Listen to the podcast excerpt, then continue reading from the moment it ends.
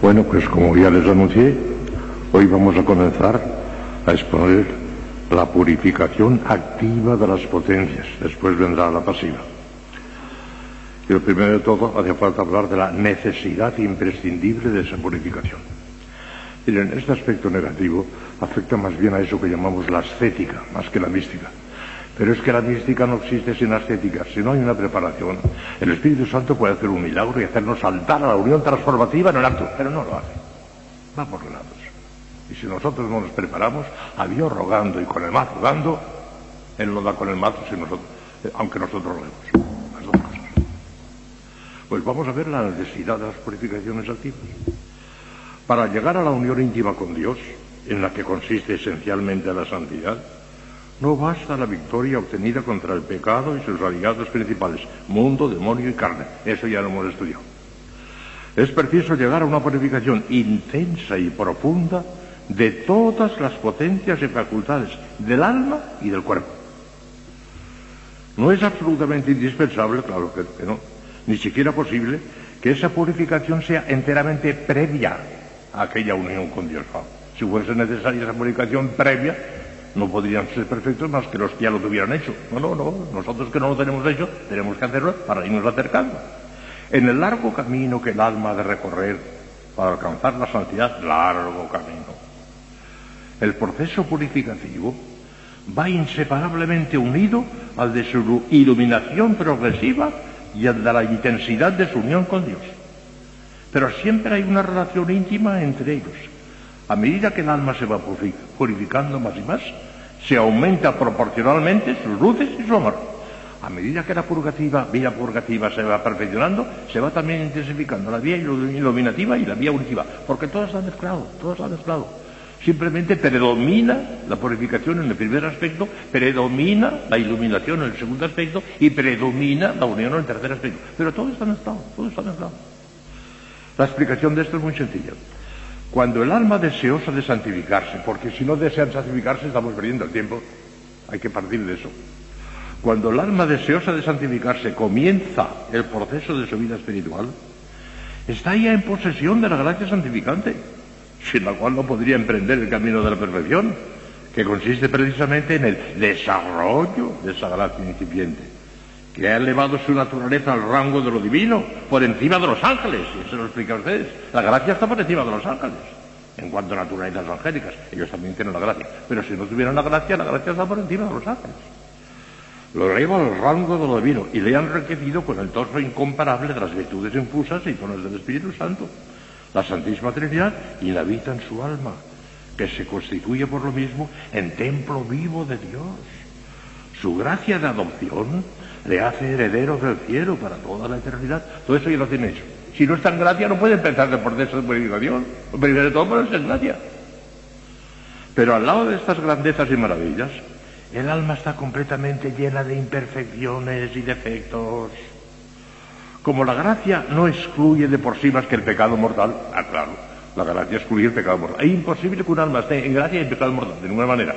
Pero el pecado venial puede tener un montón de pecados veniales y estando en gracia. Como la gracia no excluye de por sí más que el pecado mortal, deja al hombre que la recibe con todas las imperfecciones naturales y adquiridas que tenía en el momento de la concebidación. El alma sigue sometida a toda clase de tentaciones, malas inclinaciones, hábitos viciosos adquiridos, etcétera, etcétera. Y la práctica de la virtud será muy difícil y muy penosa es que las virtudes infusas que ha recibido con la gracia santificante, como hábitos sobrenaturales que son, le dan la posibilidad y en cuanto está de su parte, la facilidad para los actos sobrenaturales correspondientes, pero no le quitan los malos hábitos adquiridos ni las indisposiciones naturales que pueda tener el sujeto para la práctica de la virtud, eso no se lo quita. Continúa todavía y se lo irá quitando muy poquito a poco. Estos hábitos adquiridos que son los vicios, vicios en una forma en otra, estos hábitos adquiridos e indisposiciones naturales solo se quitan con el ejercicio o repetición de los actos naturales o sobrenaturales de las virtudes opuestas. Claro. Que despojando a la potencia del hábito vicioso contrario a la virtud, la condicionan en el orden natural o psicológico para orar conforme a esa virtud. Claro, poquito a poco. Cuando el hábito sobrenatural deje de encontrar en su ejercicio la resistencia u obstáculo del hábito natural contrario, el acto virtuoso se producirá con facilidad, sin esfuerzo, con verdadero deleite y agrado de la potencia correspondiente. Mientras tanto, no podrá producirse con facilidad, a pesar del hábito sobrenatural del que proviene, porque falta la disposición física para ello. Parece que esto está clarísimo. La persona, por ejemplo, que tenga cualquier vicio, por ejemplo, que la embriaguez, no digamos en el mundo la lujuria y demás, aunque se conviertan, se convierten y aquí no es gracia significante, pero los primeros pasos les cuestan una enormidad, porque ese vicio mal adquirido lo tienen todavía, y se tiene que ir quitando con la virtud opuesta, haciendo actos contrarios a lo que antes hacían, y poquito a poco van quitando aquel hábito malo y van adquiriendo el hábito bueno. De tanto, tanto es así, que el, vicio se, se define en teología moral hábitos operativos malos un hábito operativo malo, eso es un vicio. Y la virtud se define hábitos operativos buenos, un hábito operativo bueno, es una virtud, lo contrario. Es que poquito a poco se va quitando el efecto que ha dejado el mal hábito adquirido, o natural, a veces natural, que no siquiera ni siquiera adquirido, sino que nacemos con él, como vamos a ver enseguida. La razón de esta resistencia y rebeldías de nuestra naturaleza contra la virtud hay que buscarla ante todo en el dogma del pecado original. Nacemos malos hemos empezado, todos, todos, excepto la Virgen. Hacemos empezado, hacemos malos. Tenemos ya esa mala inclinación por la naturaleza, la, heredamos mala. No totalmente corrompida, eso es una herejía protestante, ahora lo diremos, pero mal inclinada sí. La doctrina católica nos dice que heredamos la naturaleza mal inclinada, inclinada al mal. Los niños son, son ya de por sí pequeñitos, ya son egoístas, se buscan a sí mismos, están inclinados al por la naturaleza, La naturaleza humana, tal como salió de las manos creadoras de Dios, era perfectísima, una verdadera obra maestra de la sabiduría divina. Pero el pecado original la desequilibró, hiriéndola profundamente. Santo Tomás explica esto en una página maravillosa. Y aquí sus propias palabras. Va a hablar Santo Tomás. Con qué precisión y qué profundidad. Santo Tomás agota la materia con una maravilla. Escuchen comillas, ¿eh? porque habla Santo Tomás en la suma teología.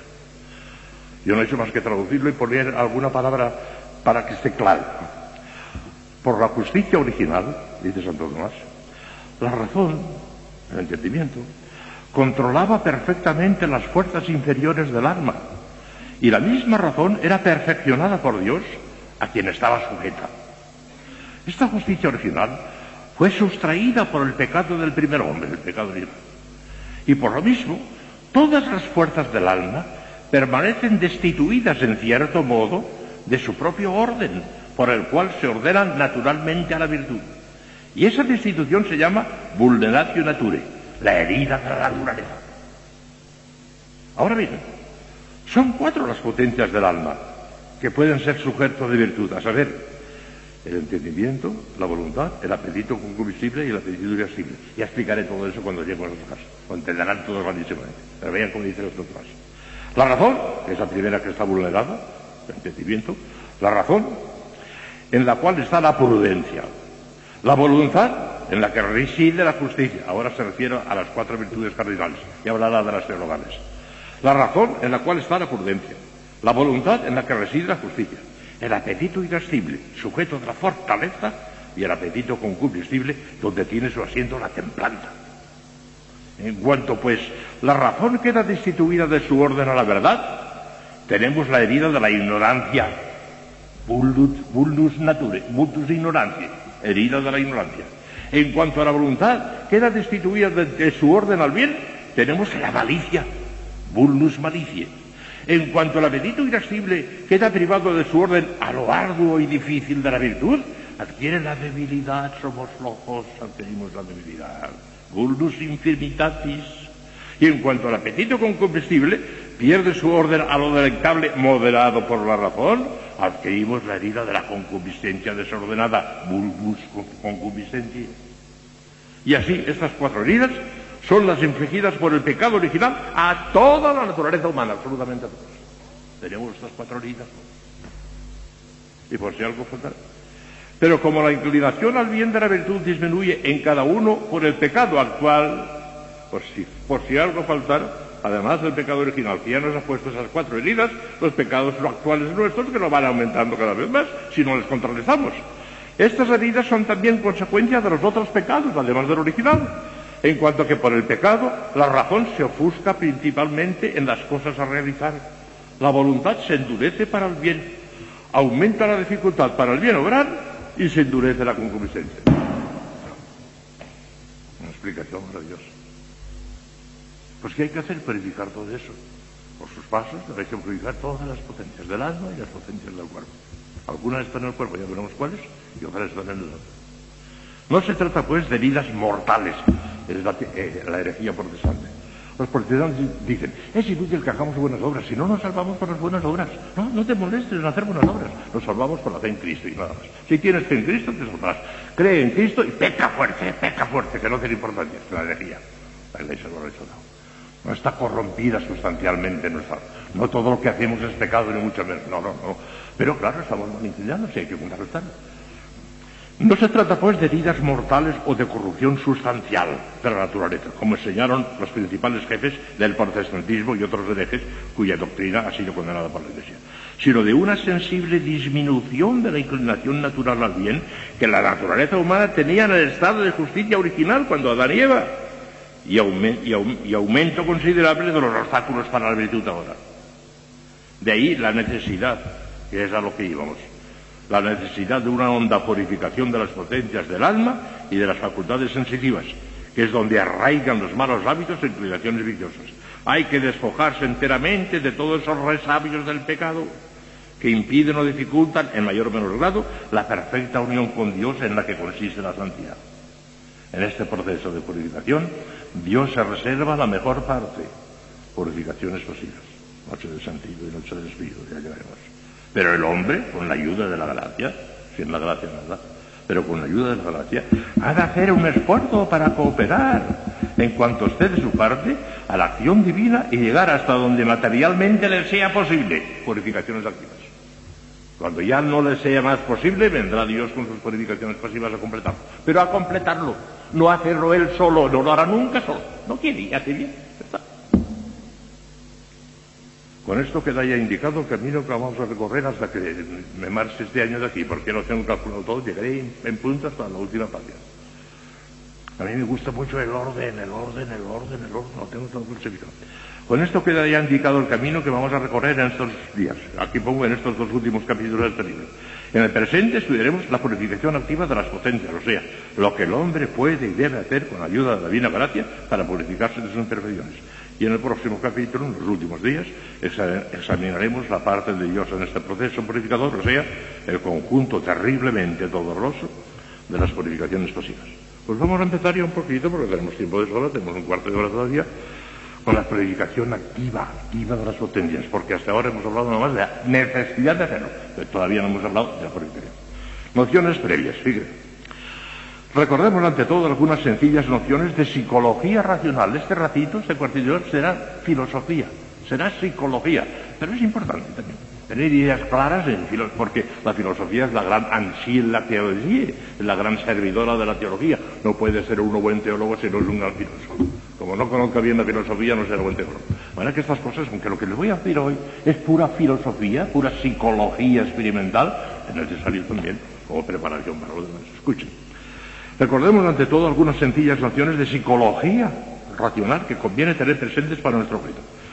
Tenemos sentidos externos y sentidos internos. Los sentidos externos los saben ustedes muy bien por el catecismo, porque los niños lo saben por el catecismo, son cinco. Vista, oído, olfato, gusto y tal. Esos cinco sentidos los tenemos en el. Eso lo saben todos. Vean ustedes algunas cosas un poco curiosas en torno a esos sentidos externos, antes de hablar de su purificación. Nada más que en plan de psicología experimental son aquellos cuyos órganos, colocados en diferentes partes externas del cuerpo, perciben directamente las propiedades materiales de las cosas exteriores. De los cinco sentidos, cuatro los tenemos en la, en la, cabeza. La vista, el oído, el olfato, el gusto. Y aún el tacto, porque con la cara podemos tocar también. Y en todo el resto del cuerpo no tenemos más que tacto. Los otros sentidos están todos en la cabeza, todos. Fíjense ahora el orden, el orden. ¿Cuál es el más excelente? ¿Por qué? Ya verán por qué. Las cosas más bonitas. sea lo que fuere de la posibilidad metafísica de nuevos sentidos corporales distintos de los que actualmente poseemos, cuestión muy discutida entre los filósofos, ¿sería posible que además de los cinco sentidos tuviéramos otros sentidos que ahora no tenemos? A lo mejor estamos rodeados de cosas que no las percibimos porque nos falta el sentido correspondiente para percibir esa cosa que el Señor no quería darnos. ¿Quién sabe la de cosas que tenemos alrededor que no las percibimos porque no tenemos el órgano correspondiente para percibirlo, ¿verdad? Esto lo han discutido muchos los filósofos y han dicho, en absoluto puede ser que haya más cosas, puede ser, no lo sabemos, pero puede ser. Que Dios podría crear más sentidos. Ah, eso es cierto.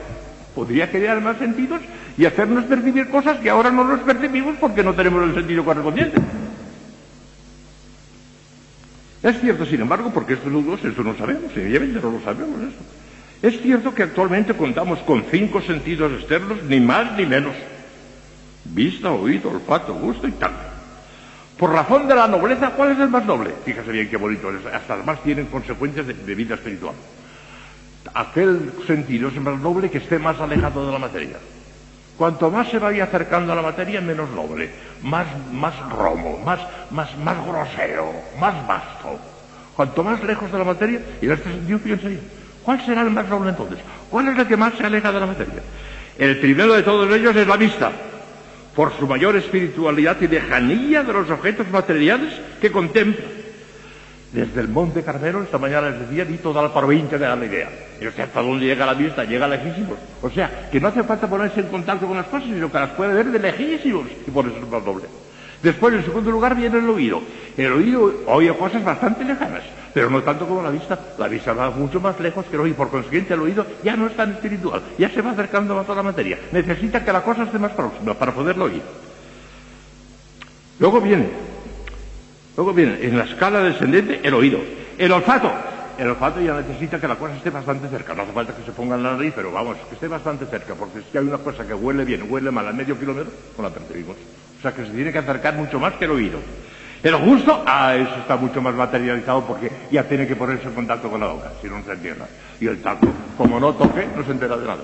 ¿Ven ustedes? O sea que es más noble la vista, después el oído, después el, gusto, el olfato, después el gusto y después el tacto. Por eso, porque se van alejando cada vez más de una materia.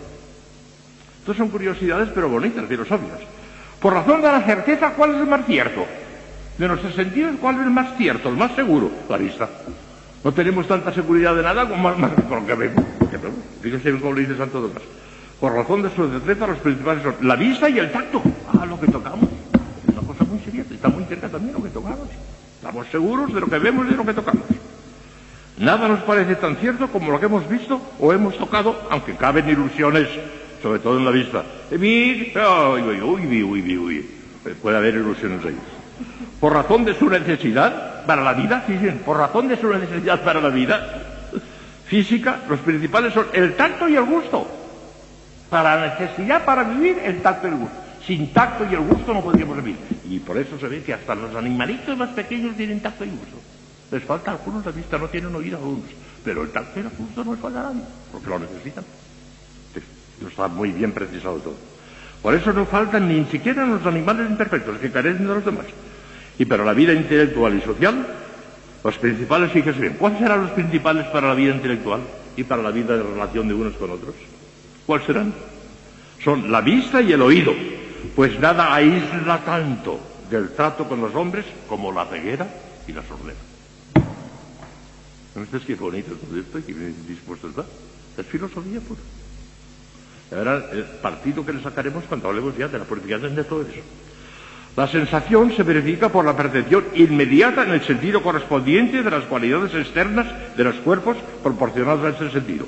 El color lo ve el ojo, en la vista es donde el olor en un olfato. Y no en el cerebro. En el cerebro están los sentidos internos que enseguida hablaremos. Pero los sentidos externos, cada uno se verifica en el órgano correspondiente, en la vista, en el oído, en el olfato, donde sea. Esta sensación no se realiza en el cerebro, sino en el órgano correspondiente, con los, ojos, los oídos, etc. Y no es algo meramente subjetivo, sino muy real y objetivo, como lo demuestra la experiencia, la propia conciencia irresistible y los procedimientos científicos de la moderna psicología experimental que nos ha demostrado. Que esas sensaciones no se experimentan en el cerebro, sino en cada órgano correspondiente. Ahora viene una cosa curiosísima, los sentidos internos. Muchas de ustedes no saben cuáles son, ¿Y cuántos tenemos? Y es preciso, porque al menos uno de ellos, dos, pero al menos uno de ellos tiene una importancia enorme para nuestra santificación, la imaginación. ¿ya ven? Son aquellos cuyos órganos no aparecen al exterior del cuerpo y en los que se recogen, conservan, estiman y evocan, ya verán de qué manera, las sensaciones ya pasadas. Difieren pues de los sentidos externos tanto por el órgano donde residen, que residen todos en el cerebro, y esto está demostrado científicamente por psicología experimental, como por sus objetos propios. ¿Por qué se sabe ciertamente que están en el cerebro?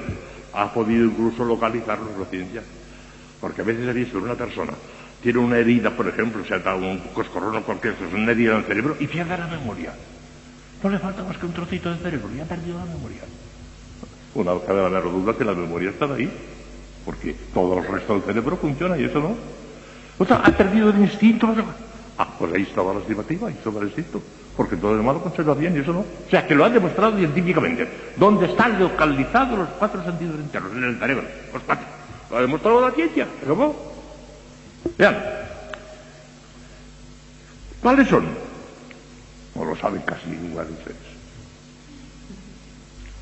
Son cuatro. El sentido común, que no es lo que ustedes piensan, sino otra cosa completamente distinta. Ahora se lo explicaré.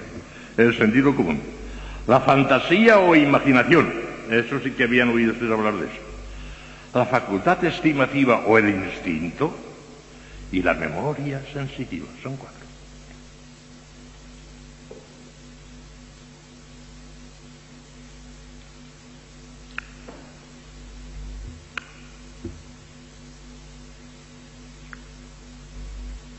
Vamos a seguir. El sentido común no es lo que la gente llama sentido común. La gente llama sentido común a ese buen sentido, a esa cachaza de Sancho Panza, que se daba cuenta. Pero no usted, señor Don Quijote, que esos no son gigantes, que son unos, unos, molinos que dan vueltas. Ese sentido de, de, de, sentido, de, eso llama a la gente sentido común y no es eso. Se puede llamar a eso, que sé yo, eh, sensatez, eh, sentido común en el sentido en que le quieren dar, pero el sentido común, el sentido filosófico de la palabra, es otro muy Fíjese bien, aquí tengo yo un timbre. Toco y suena. La vista se ha limitado a ver el, timbre, pero no lo ha oído. La vista ha visto, pero no ha oído. El oído ha oído el ruido del timbre, pero no lo ha visto. Se ha limitado a oírlo. Y el tacto ha tocado el botón para que sonara el timbre, pero no lo ha visto ni lo ha oído. ¿Quién me dice a mí que lo que toco y lo que oigo es lo mismo que estoy viendo? Es forzoso necesariamente que haya un sentido común que reúna todos esos elementos y el mismo, el sentido común. No me lo ha podido decir la vista, no me lo ha podido decir el oído, no me lo ha podido decir el tacto, el sentido común. El sentido común es aquel sentido interno que está en el cerebro que reúne y unifica los datos de los sentidos externos y dice, ¡eh! Uno mismo es sentido. ¿Ven ustedes qué bonito es esto? ¿Y la imaginación? La fantasía o imaginación es aquella facultad que conserva, reproduce y compone o divide las imágenes aprendidas ya por los sentidos externos. Un ejemplo clarísimo para que no se lo olvide nunca. Acabo de cerrar los ojos. Ah, pero en este momento yo estoy en la Puerta del Sol de Madrid y veo perfectamente aquellas calles, en fin, aquellos edificios, todo, Ah, pero en este momento me he trasladado a París y estoy viendo la Torre Eiffel, el Arco del Triunfo, la Plaza de la Concordia. Ah, ahora estoy en el Vaticano, estoy viendo delante de mí, pero clarísimamente estoy viendo la Basílica de San Pedro, las habitaciones del Papa. Ah, pero ahora estoy en, en Nueva York, estoy viendo el Empire, estoy viendo Manhattan, estoy en no me he movido del sitio y sin embargo mi imaginación ha hecho todos estos viajes y las ha visto, los ha visto con la imaginación. Yo me he imaginado todas esas cosas y las he visto, las he visto con mi imaginación, las he visto. La imaginación hace eso. Se traslada de un sitio para otro sin necesidad de trasladar su cuerpo y evoca y reacciona y ve otra vez todo lo que ve. En la imaginación, en la imaginación. Aquí esta noche se me ha presentado el demonio, ha visto la visión, pura imaginación. Pura imaginación. Ya hablaremos de eso. ¿Ven ustedes lo que es la imaginación? Un sentido interno. Que ve las cosas, las ve, las ve, las ve, pero internamente. La facultad estimativa es el instinto. es aquella por la cual aprendemos las cosas sensibles en cuanto útiles o nocivas. Nos damos cuenta que esto, me, esto no me conviene por instinto, sobre todo en los animales. Como los animales lo necesitan tanto, Dios les ha dado un instinto tremendo, tremendo, mucho más que al hombre. Tiene un instinto tremendo. La oveja ve venir al lobo a correr. Aunque no ha visto nunca ningún lobo y demás, comprende que allí le viene un peligro y se a correr corriendo. O sea, los animales tienen un instinto tremendo. Tienen un olfato. La policía está ahora descubriendo muchas, muchas alijos de droga, de droga, de heroína, cocaína, esas cosas. Lleva a los perros, unos perros adiestrados, y llegan al aeropuerto de Barajas, por ejemplo. El perro huele una maleta y allí está la heroína. El perro la orina. Tiene un olfato fantástico. Nosotros no lo tenemos tanto.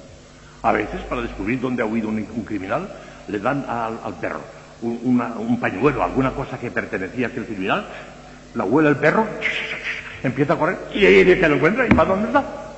Tiene un instinto terrible. Nosotros también tenemos instinto, no tan desarrollado como los animales, Y ese instinto es el tercero de los sentidos internos. En ustedes qué cosa. Porque eso está en el cuerpo, está en el instinto. Y por último la memoria. La memoria. Bueno, pues ya hemos hablado de la memoria un poquito, con la imaginación no, es distinto. La memoria recuerda las cosas pasadas, pero no puede inventar nada. En cambio, la imaginación puede inventar cosas. Yo me puedo imaginar una montaña de oro. ¿Por qué? Porque conozco lo que es una montaña y conozco lo que es oro. Y puedo combinar las dos cosas e imaginarme una montaña de oro. La memoria no puede hacer eso. La memoria no puede más que recordar lo que ya vio y en la forma que lo vio y de ninguna otra manera no puede cambiarlo. En cambio, la imaginación puede crear y por eso la imaginación es la de los poetas. Pueden crear, pueden crear, pueden imaginar cosas nuevas. En cambio, la memoria no puede crear nada. Recuerda lo que pasó, pero, no lo puede cambiar. Como lo vio, ya más, más. Cuatro sentidos internos. Y están los cuatro en el cerebro. Sentido común, imaginación, estimativa, que es el instinto, y memoria sensitiva. También tenemos memoria intelectiva. En el alma pues, hay dos, tres potencias. En realidad son dos, porque no es el entendimiento y la voluntad. Y la memoria no es más que una facultad del entendimiento. Pero ordinariamente el catecismo, San Juan de la Cruz, por ejemplo, dice que son tres, memoria, entendimiento y voluntad. ¿En qué se distingue la memoria del alma de la memoria del cuerpo? Pues en que la memoria del cuerpo recuerda las cosas corporales y la memoria del alma recuerda las ideas. Una idea, un discurso y demás no lo recuerda la memoria sensitiva, porque no sabe nada de eso. Pero la memoria intelectiva sí que lo recuerda, o sea que no lo vemos. ¿Clarísima? Pues se acabó la filosofía, se acabó la psicología. Mañana ya vendrá el palo. Empezaremos ya a purificar algunos de los sentidos externos. Vamos a ver. El palo, el palo, a purificar, a purificar. Hoy ha sido la preparación filosófica, la preparación psicológica. Algunos quizá, quizá hayan dicho, está perdiendo tiempo el padre. Bueno, parece que hemos perdido el tiempo, pues perdón. Pero me parece que no lo hemos perdido porque al fin y al cabo es una preparación filosófica que hace falta también, un poquito de preparación filosófica, pero lo que vendrá después es mejor. Palo, palo, palo. Hasta mañana si Dios quiere.